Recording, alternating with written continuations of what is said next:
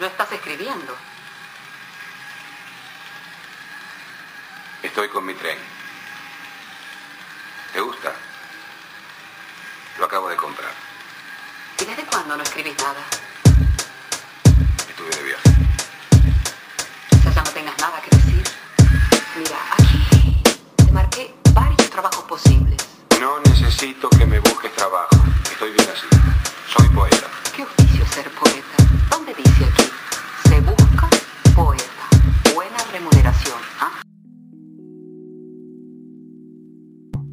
Bienvenidos al último episodio de Se Busca Poeta, este podcast autorreferencial que comencé hace poco y que con este episodio damos cierre final porque yo me retiro de los podcasts y me, dedico, a otra, otra faceta en la vida. Debo decir que soy una persona bastante inquieta y que en este caso la realización de los podcasts pues me toma cierto tiempo, aunque me parece un ejercicio muy interesante con respecto a la planeación y a la ejecución de estas grabaciones digitales. Y entonces pues quiero concluir con eh, un episodio dedicado al teatro, a esa disciplina que pues no se tiene muy en cuenta y que de pronto desde la literatura nos apropiamos porque pues cuando uno aprende de teatro lo aprende a través de materias como español y literatura, sin darnos cuenta que es una actividad completamente distinta. Eh, yo soy director de teatro desde hace ocho años y he presentado algunas obras en la UNAM en un festival llamado Expresarte y también en el Festival Internacional de Teatro Universitario que organiza la propia UNAM en el que participan pues muchísimos países.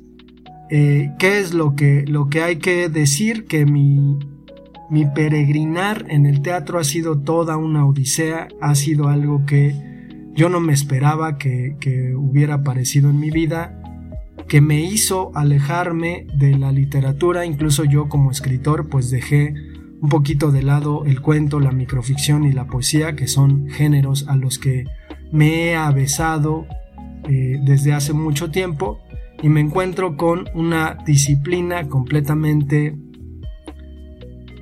desquiciante, brutal, aleccionadora, edificante. El teatro es metafísica en acción, decía Antonin Artaud. Y eh, yo debo decir que, que aprendí de teatro y vi teatro cuando iba en la secundaria y me parecía una cuestión maravillosa. Sobre todo la sensación que tenía es que de repente las actrices en, eh, el escenario me gustaban mucho. Y en ese momento de, de dos horas, que duraba dos horas, yo me enamoraba perdidamente de una de las actrices y me gustaba verlas porque el escenario siempre reviste. Eh, después tuve oportunidad eh, de ver un poco más de cosas, incluso por ahí recuerdo en la secundaria ver algún compañero de apellido Espinosa como yo, que se desenvolvía muy bien. Eh, hicieron una obra que se llamaba Pedro y el Capitán de Mario Benedetti, la, la adaptaron.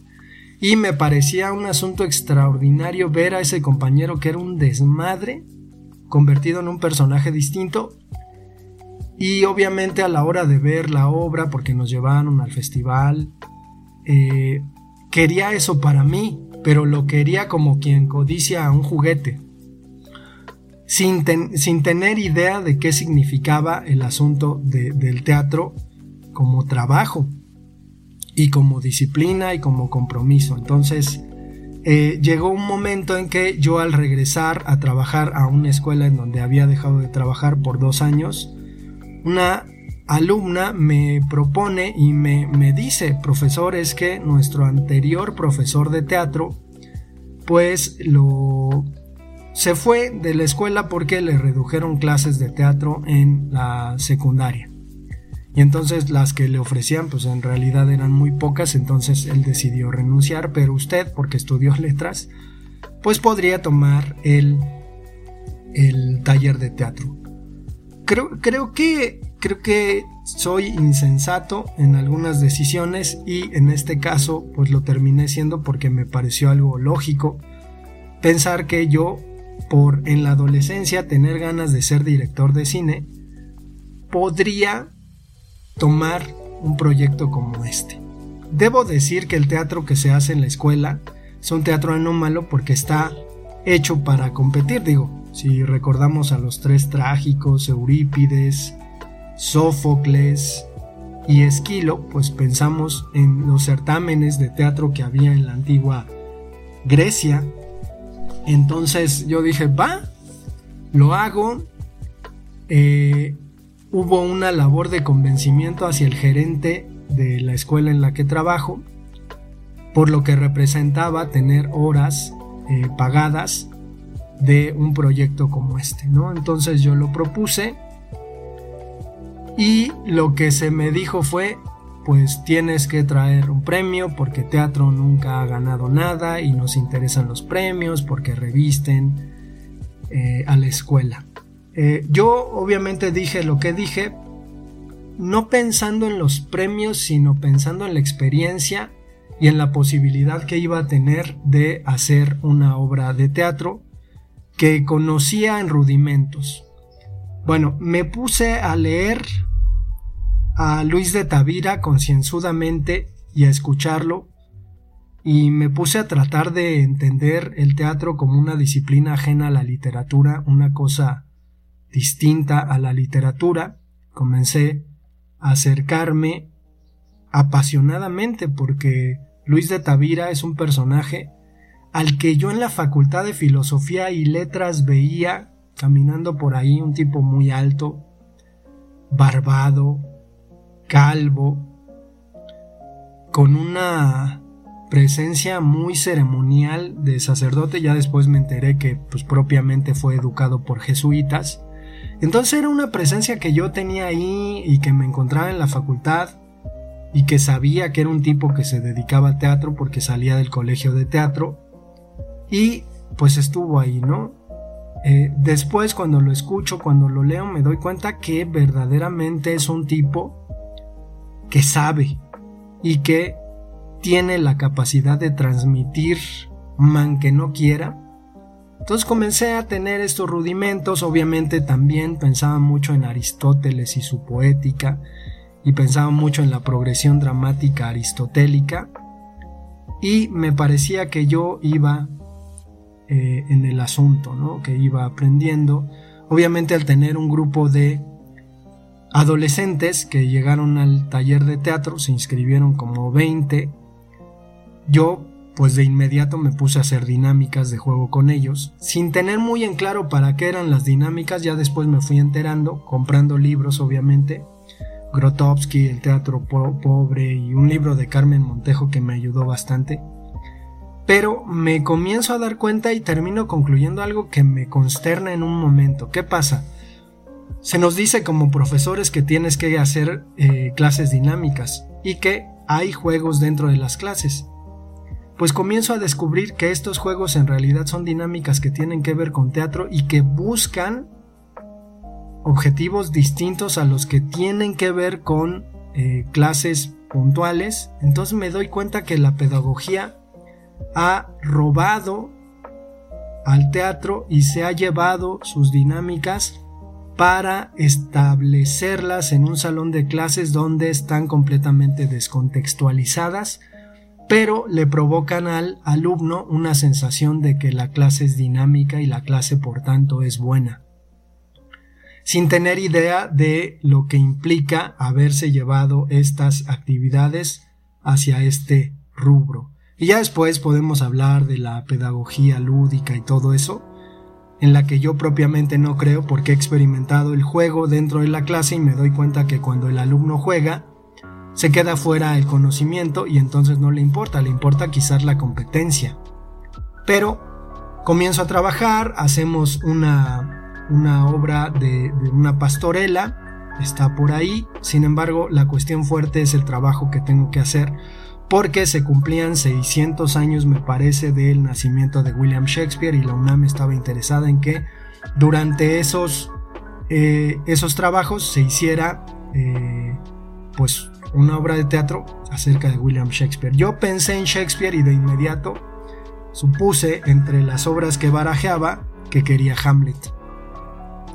Y quería Hamlet porque soy un vengativo rencoroso y porque entiendo profundamente a Hamlet y porque leí Hamlet en la carrera y leí la obra de teatro y la vi en mi cabeza proyectada. Y es un tiempo que no olvido porque me encantó leer a Shakespeare en un libro.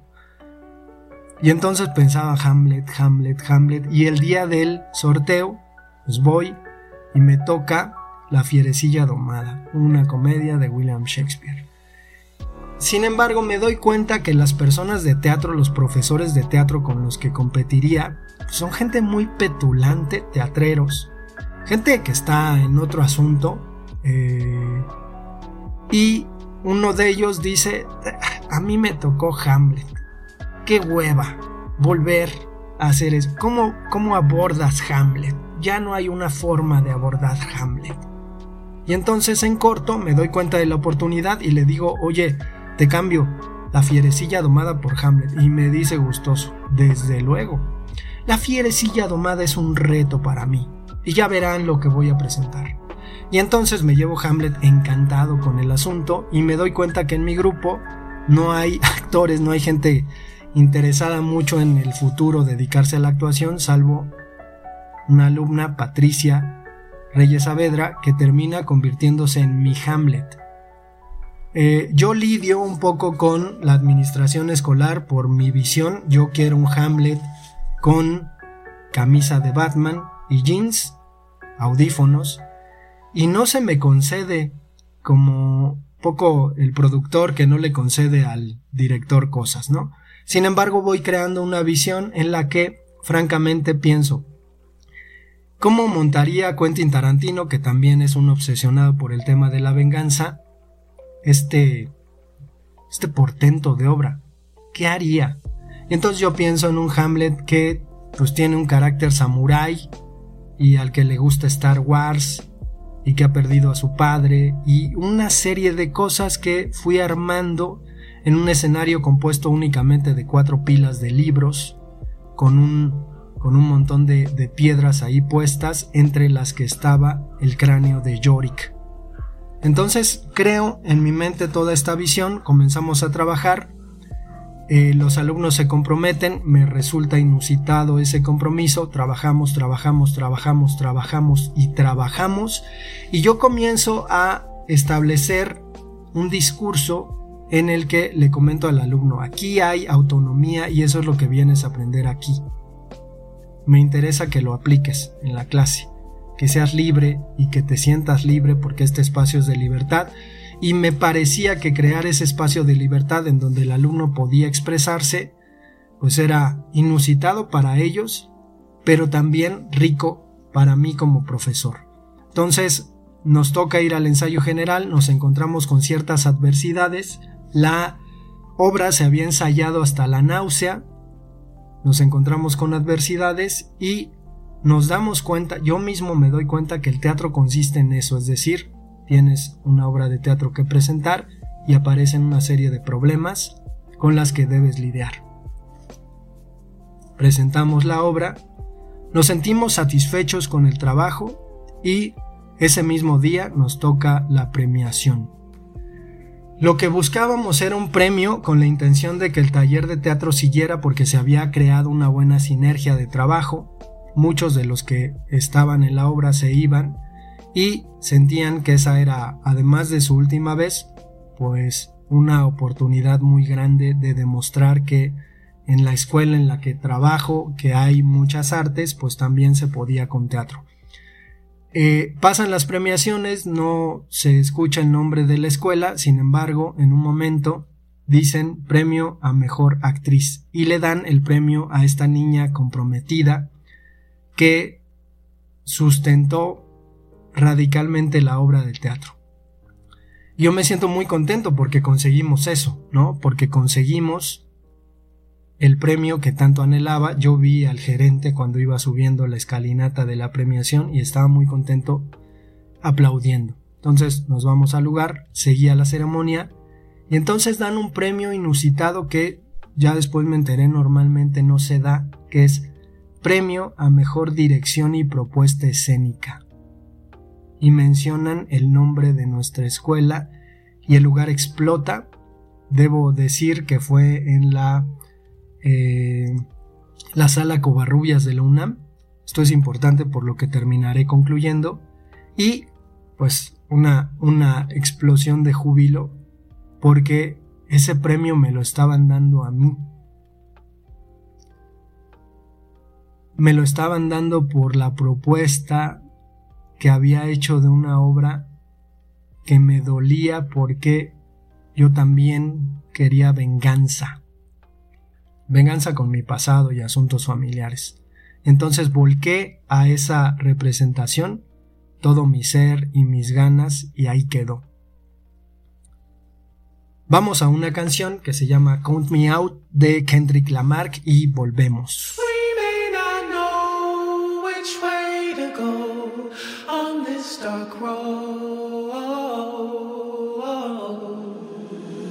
Mr. Duckworth. All of these holes make it difficult.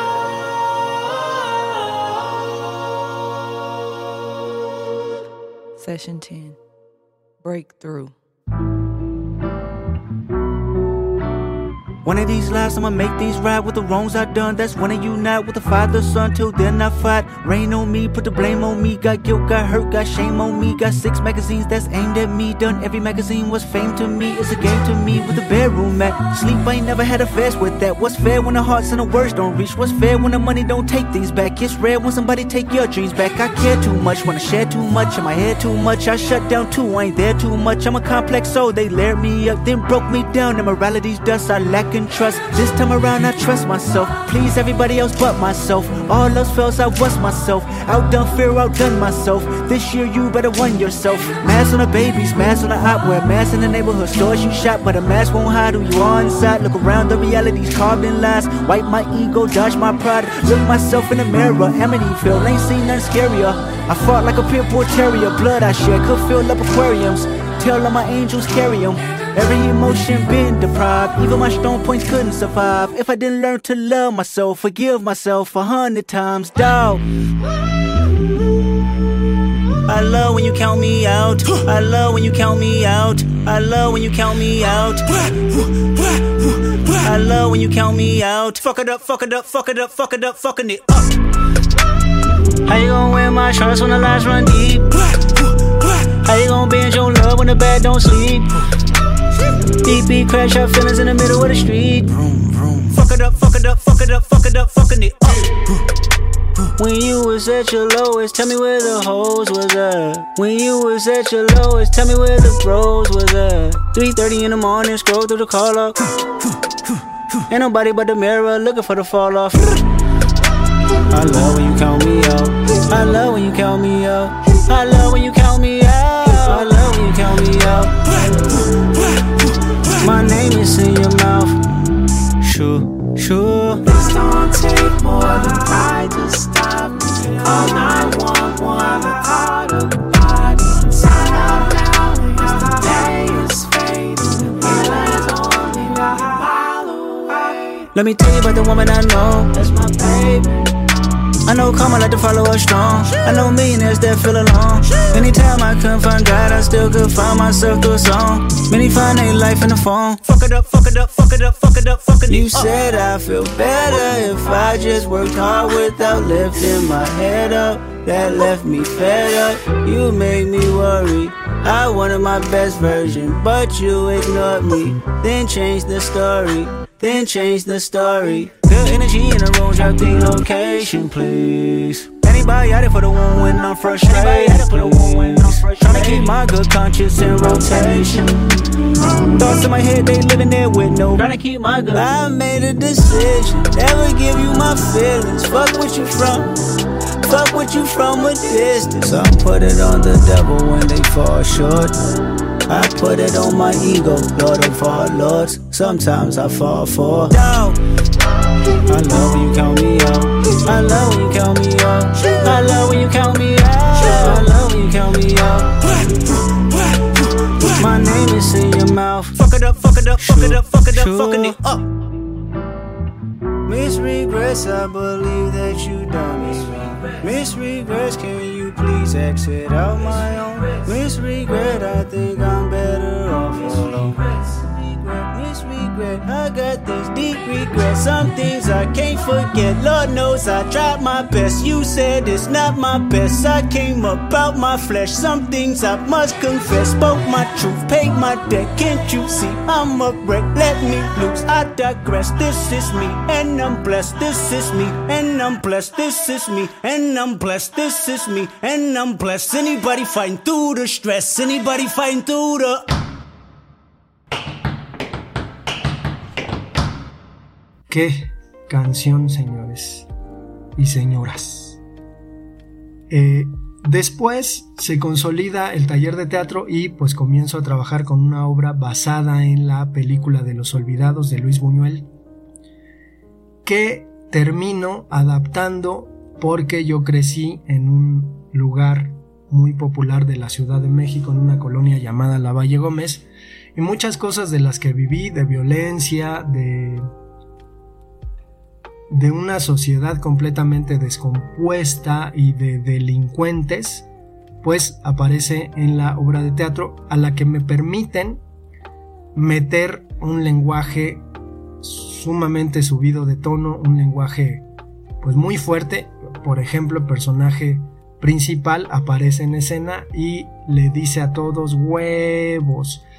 Huevos en México es una majadería que se hace con la mano, pero nada más para que sepan, cuando comenzamos a ensayar esta obra, obvi- obviamente la escribí, la adapté, los alumnos no sabían de groserías y no sabían de esto de, que te falta barrio, pues tuvimos que hablar de barrio. Nunca, nunca en mi historia como profesor de, teatro había, bueno, he tenido un equipo tan sólido y tan comprometido con el trabajo. Sacaron la obra, la ensayamos, la obra salía bastante bien, una obra muy fuerte. Cuando el gerente fue a ver esta obra me dijo, me dolió, es una obra muy fuerte en la que confiamos. Pero esta, esta cuestión de pensar que uno, uno debería ganar siempre algo, está ahí constante, es decir, este triunfalismo. El asunto es que presentamos la obra en un día de mi cumpleaños, y de inmediato se da la premiación. Y a la hora de estar en la premiación, pues no obtuvimos ningún premio. Ya después se supo por ahí que a lo mejor ni siquiera competíamos, pero eh, fue un golpe hacia el ego, un golpe a los alumnos que les dolió en el alma por lo que significaba haber eh, hecho mucho por una obra que al final no obtuvo el resultado que, que incluso esperábamos que tuviera. No sé qué pasó, en algún momento una maestra de otra escuela me decía, híjole, es que ustedes han presentado muy buenas obras, ¿cómo le hacen? ¿Qué estudiaste? Y yo le dije, pues estudié literatura y volteó la cabeza, como que no entendía, pero bueno. Y después, eh, en el siguiente año, pues nos atrevemos a montar Mujeres de Arena para el Festival Internacional de Teatro Universitario.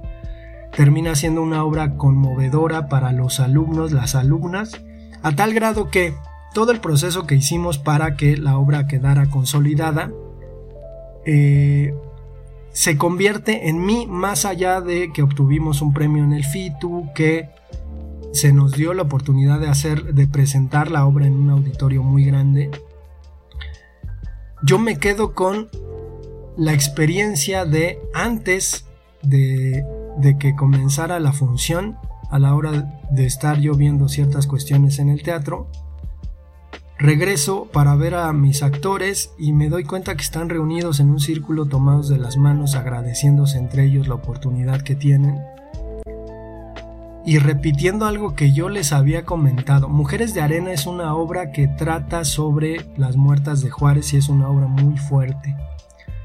Y recuerdo que se habían convencido de algo que yo les había dicho. Pueden salir a las calles a protestar por las muertas si es válido, pueden salir a, a decir consignas, pueden decir muchas cosas, pero la la protesta más genuina que pueden hacer es hacer esta obra de teatro y levantar la voz para que esas muertes no queden impunes. Y una alumna que al final terminó estudiando teatro lo repetía y me parecía una maravilla a tal grado que, pues sin que se dieran cuenta, me puse a llorar por lo que estaba viendo y por el asombro que, que representaba para mí esta cuestión, este trabajo que era de todos. Se representó la obra, el, el pueblo entero se volcó hacia mí me vio con admiración, me saludaban en la calle, nunca me he sentido tan famoso como esa vez, me saludaban en la calle y me felicitaban por el trabajo que habían visto y referían la cuestión de que habían llorado. Hay que decir que esta obra, por presentarse en un lugar mucho más amplio, eh, pues tuve que adaptar ciertas cuestiones, ¿no? Eh, después me toca entrar otra vez a un concurso de la UNAM que corresponde a hacer un musical. Y entonces yo adapto un cuento mío que se llama Que pela a capela, en el que pues propongo un musical en donde los alumnos toquen en vivo y canten a capela. Eh, un desastre, un verdadero desastre, un grupo pues partido, un grupo que de repente en un momento me, dijo el estelar, ya no quiero salir, no me gusta la obra. Eh, me acababan de regañar, me decían, oye, ¿por qué? ¿Por qué estás montando esto de tu autoría? No había otro tipo de, obras. Y yo, en, en la cuestión de, de, confiar en que lo que estaba haciendo era correcto, con un poco más de libertad que al principio, digo, pues vamos, vamos con esto. El alumno se va, a quien había confiado el papel porque pensaba que lo podía sacar a la mera hora no. Y resulta que eh, otro alumno ese mismo día me dice, oiga, profe, pues yo lo podría hacer. Un alumno comprometidísimo a quien agradeceré siempre que haya sacado este trabajo a flote. Y lo que, lo que hago pues es, va, ¿no? Se compromete, se compromete con el grupo, el grupo se, se, se junta y comenzamos a trabajar un mes antes de que estuviera, el alumno se compromete, se aprende las canciones, toca en vivo, un excelente músico. Y bueno, hay que decirlo, al siguiente día me dice el alumno, adolescente al fin y al cabo, que renunció al papel principal. Es que no, ya me arrepentí, quiero regresar. Y pues le digo, no puedes regresar. El teatro es así y no puedes regresar. Digo, no pasa nada, sin embargo, decirle a tu compañero que ya se aplicó, que ya está haciendo algo que, a la mera hora no, que dice mi mamá que siempre no, pues es malo para él y no. Habló su mamá, me dijo, obviamente el concepto que tenían sobre mí seguramente cambió, pero creo que me dieron la oportunidad de enseñarle a este alumno algo, porque además quería eh, estudiar cine, algo eh, que en ningún lugar iba a aprender, ¿no? Y que tenía que ver con, pues, proyecto y compromiso. Bueno, ¿qué es lo que pasa con esta obra? La presentamos precisamente el día de mi cumpleaños y yo me doy cuenta que, pues, que no va a jalar. Eh, yo le, dije a mis alumnos, esta obra tiene que ver con lo que yo pienso del amor. Y era una obra, pues, que en el papel tenía sentido, de hecho la pueden ver en YouTube, está ahí que pela capela, es una obra eh, de bachilleres, entonces tampoco esperen tanto. Sin embargo, pues eh, les digo eso, ¿no? Es, es algo que yo he vivido en el tema del amor, está ahí tratándolos de convencer. Se queda la obra y la presentan. Ese día yo salgo, de hecho ese día fue el día que el Chelsea le, le reventó el hocico al Barcelona y le dio la vuelta a un partido, pues improbablemente al que le podía dar la vuelta, pero se la dio.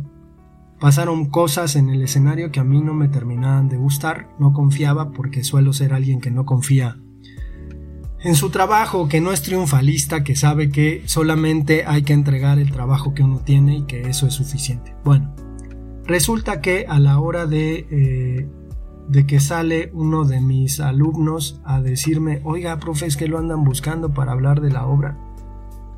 y escuché como dijeron que esta era la mejor obra. Nos pasamos incluso por 10 minutos de, la obra porque estaban cantando y todo eso y se tardaban. Y yo no le creía al alumno, dije, "Ah". se acercaron, me preguntaron, bueno, ¿quién escribió la obra? Yo dije, yo la escribí. Este, ¿por qué la escribió? Ya di un- una serie de, rendí una serie de cuentas que, que me cuestionaban. Y ya, tiempo después, una semana, me dicen, este, oye, tenemos que llevar al taller de teatro porque ganaron un premio. Yo dije, pues, porque precisamente hice eso, ¿no? Si los alumnos no están muy comprometidos, pues voy a aplicarme al asunto de la escenografía con ayuda de una maestra que también me ayudó bastante. Y entonces vamos a la premiación con todo el grupo. La escuela suele ganar cosas en, en otras disciplinas. Sin embargo, la última que se, que se otorga pues es la de teatro. Y entonces van pasando los, los premios y no, no recibimos ninguno, ninguno, ninguno, hasta que pues pasan el premio a la mejor obra de ese año. Y lo ganamos. Lo ganamos y me sentí muy contento porque cuando subí al estrado levanté mi trofeito que por ahí tengo y levanté mi puño como Sócrates brasileiro y me pareció un buen gesto. Incluso con la UNAM me encontré a compañeros de otras escuelas que me decían admirados, mira nada más hasta dónde ha llegado, pero te acuerdas que cuando estabas acá en esta escuela también ganabas premios? Y recordé precisamente cosa que tenía olvidada en mi vida, que en, esa escuela había unos concursos de performance y pues eh, yo me aplicaba y presenté un par de años y un par de años ganamos el dichoso performance. Entonces inconscientemente yo ya tenía cierta preparación para ese trabajo de profesor y pues ganamos, ganaron los alumnos. No sé cómo se sentiría este alumno después de que esa obra terminó ganando y que le gustó mucho a los alumnos y que después se presentó otra vez en este auditorio muy grande. Se adaptaron ciertas cosas para que la obra fuera un poco más vistosa.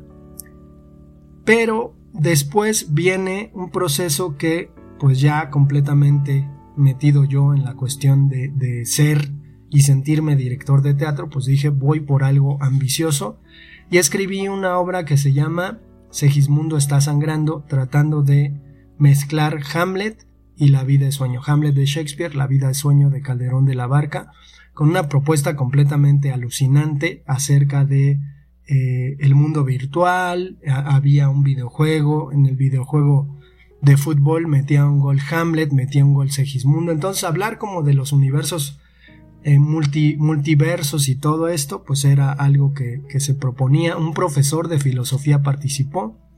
Hicimos la presentación y en la premiación pues obtuvimos eh, a mejor propuesta audiovisual. Entonces yo de repente me voy dando cuenta que las obras que realizo pues normalmente van ganando salvo esta de los olvidados. Entonces viene la pandemia, se suspenden los trabajos, hago obras de teatro en línea, la obra que se llama El almohadón de plumas, basado en el cuento de Quiroga, y después hago la obra de teatro que se llama eh, La pastorela que sale mal, basada en la obra que sale mal, una obra inglesa que me dio mucha gracia y que yo adapté al asunto de lo virtual. Se presentó en la escuela y tuvo éxito, pero pues al final no pasó nada con los concursos de teatro. Vamos a otra canción, Chicano Batman, La Jura, nada más porque me encanta. La otra noche fue una noche muy terrible.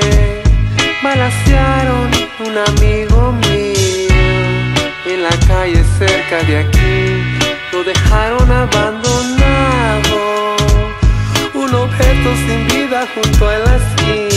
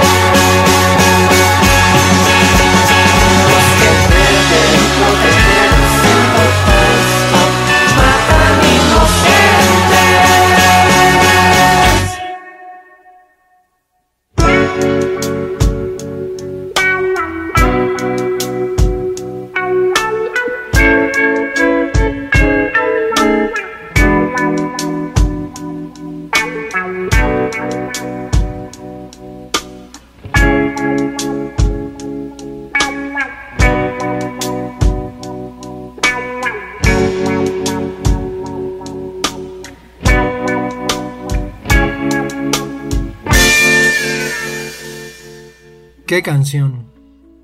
Bueno, vamos al, bloque final conclusivo de este último podcast de mi vida. Eh, pues ahora, en este año pasado, 2022, nos encontramos con la convocatoria presencial del Festival Internacional de Teatro Universitario.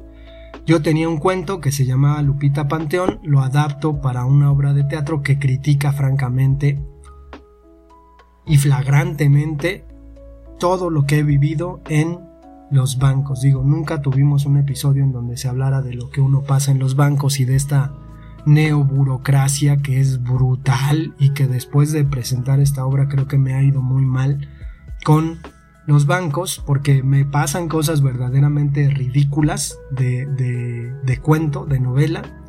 Pero escribo esta obra, la adapto, me encuentro con un grupo muy reducido de teatro que se compromete bastante bien, sobre todo muchas alumnas y comenzamos a trabajar, a trabajar, a trabajar la obra, a trabajar, a ensayarla.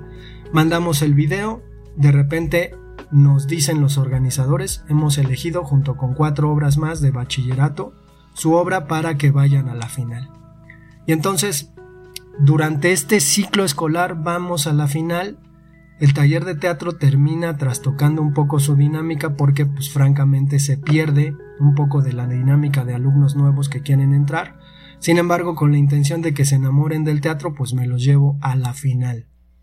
Una experiencia extraordinaria por el compromiso que los alumnos tienen y por lo que los organizadores nos dan, eh, de modo que si yo me he sentido director de teatro alguna vez en mi vida ha sido ahí.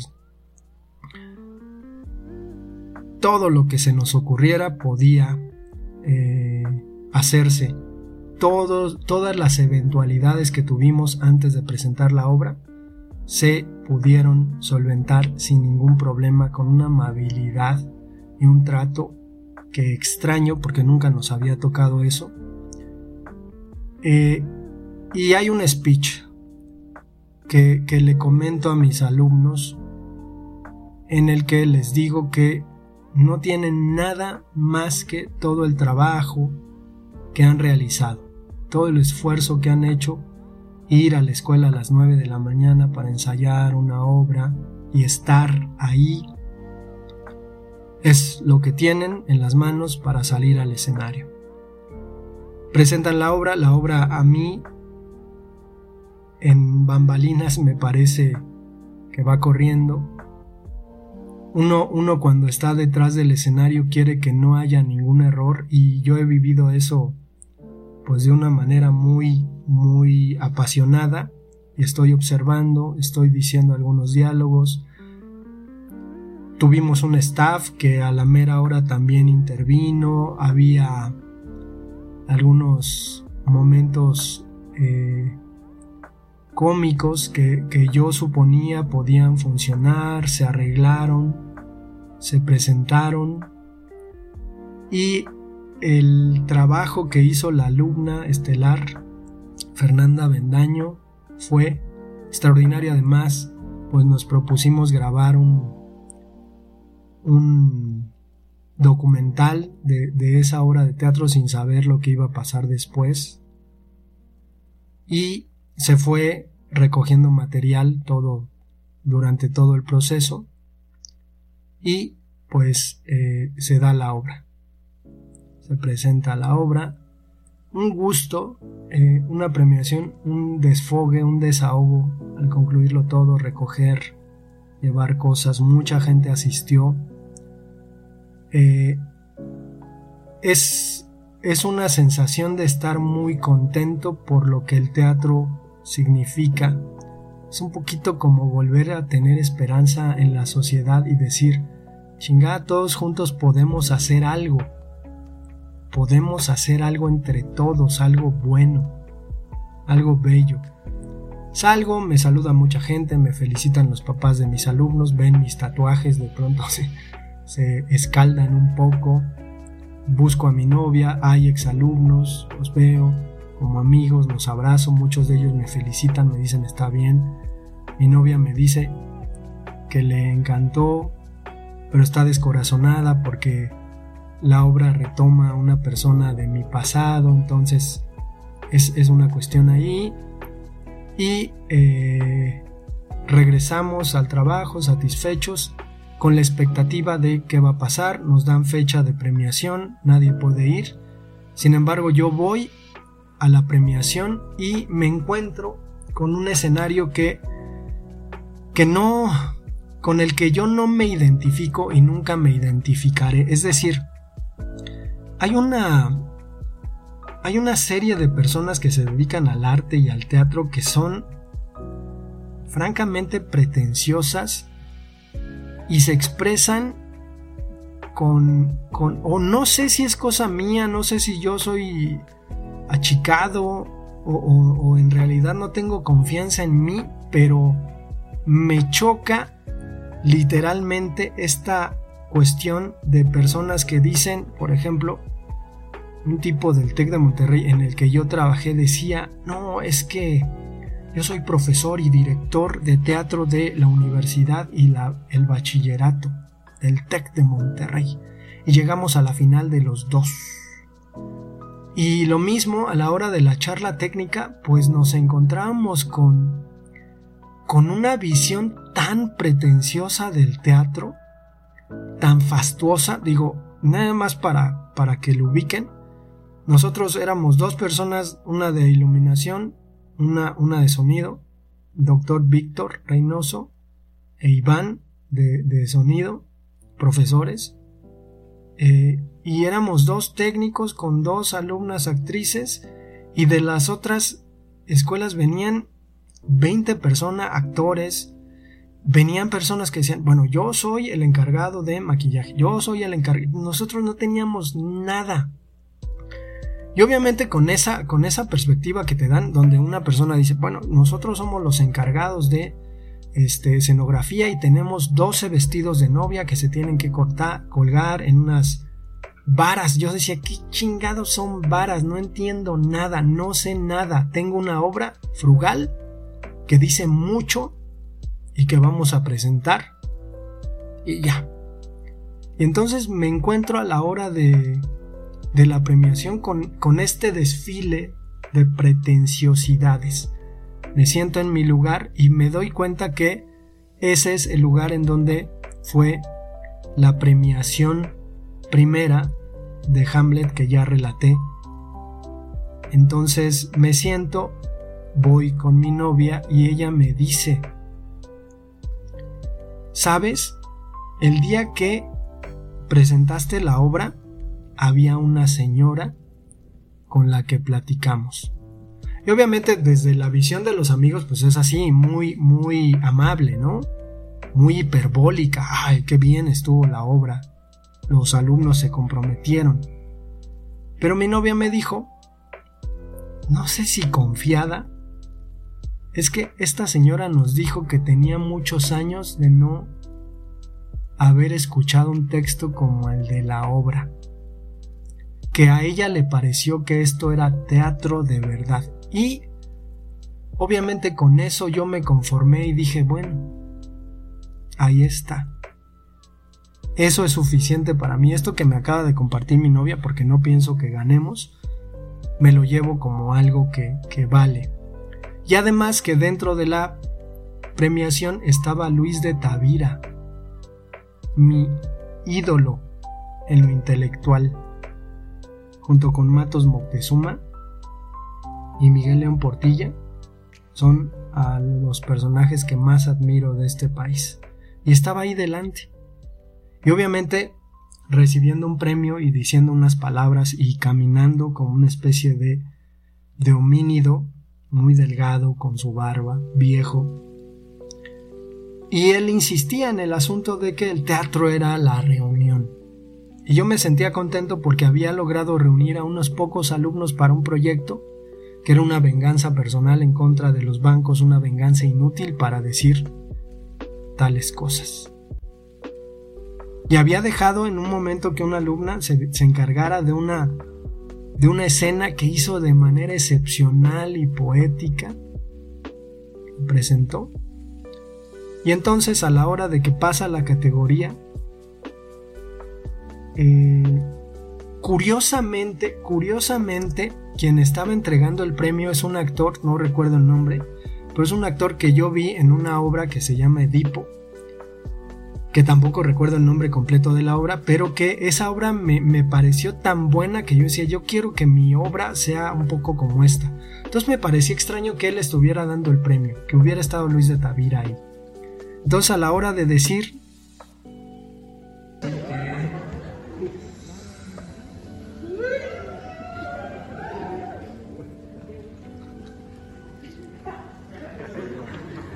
Categoría A. La poesía es un arma cargada de futuro. No. La increíble inteligencia de No.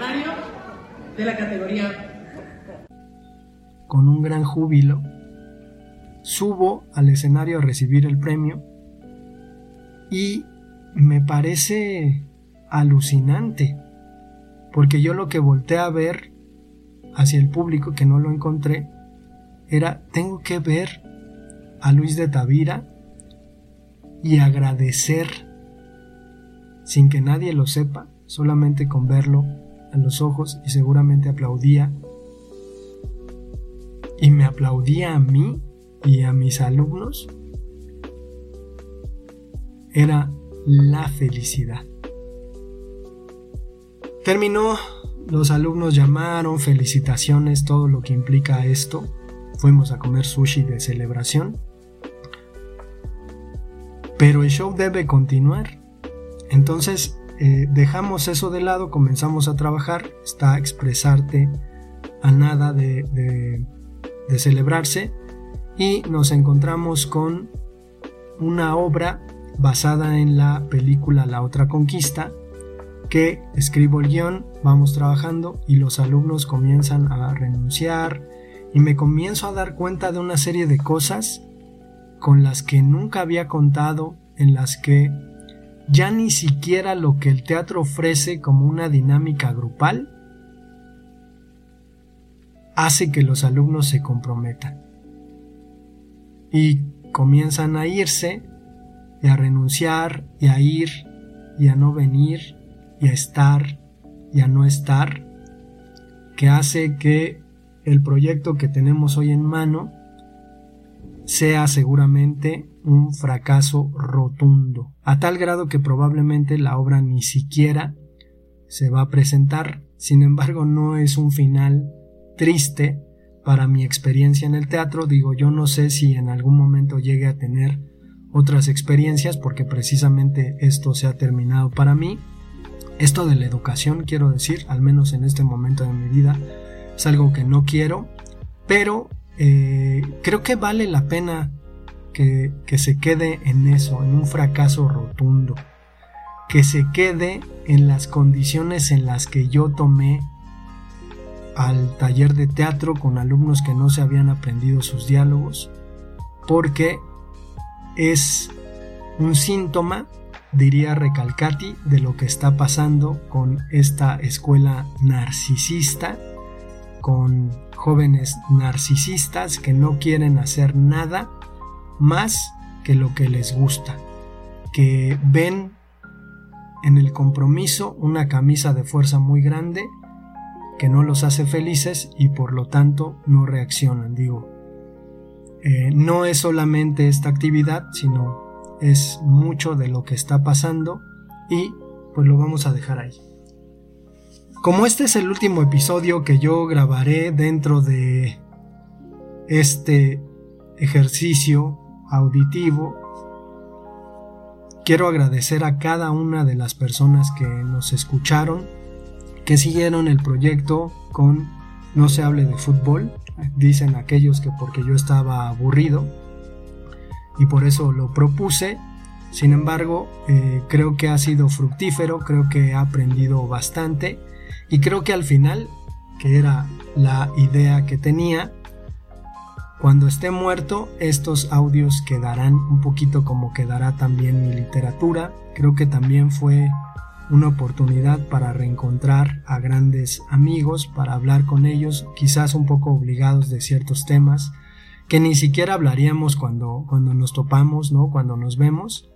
Pero creo que ha sido una muy, muy grata experiencia. Yo espero que hayan tenido algo eh, de benéfico al escuchar estos episodios que pues publicábamos un montón y que íbamos teniendo ahí una respuesta eh, cada vez mejor. Digo, podríamos continuar y continuar y continuar, pero me gustó, me gustó este ejercicio de, de meter canciones, de intercalar, de, de, en lugar de subirle a la música en mi casa, pues pongo mis canciones para, para mostrarlas y que en volumen moderado la gente lo, lo escuche, que es un poco eso, ¿no? Cuando la gente le sube a su música, quiere que los demás escuchen, entonces, pues, ¿por qué no? En vez de subirle a tu música, haces un podcast donde pongas la música que a ti te gusta. Y acaso a alguien le termine gustando. Quiero terminar con una canción del grupo de Patch Mode que se acaba de estrenar hace un par de días. Esto saldrá posteriormente, ya llevará sus días, pero se llama Ghost Again. Muchas, muchas gracias por escuchar. Adiós.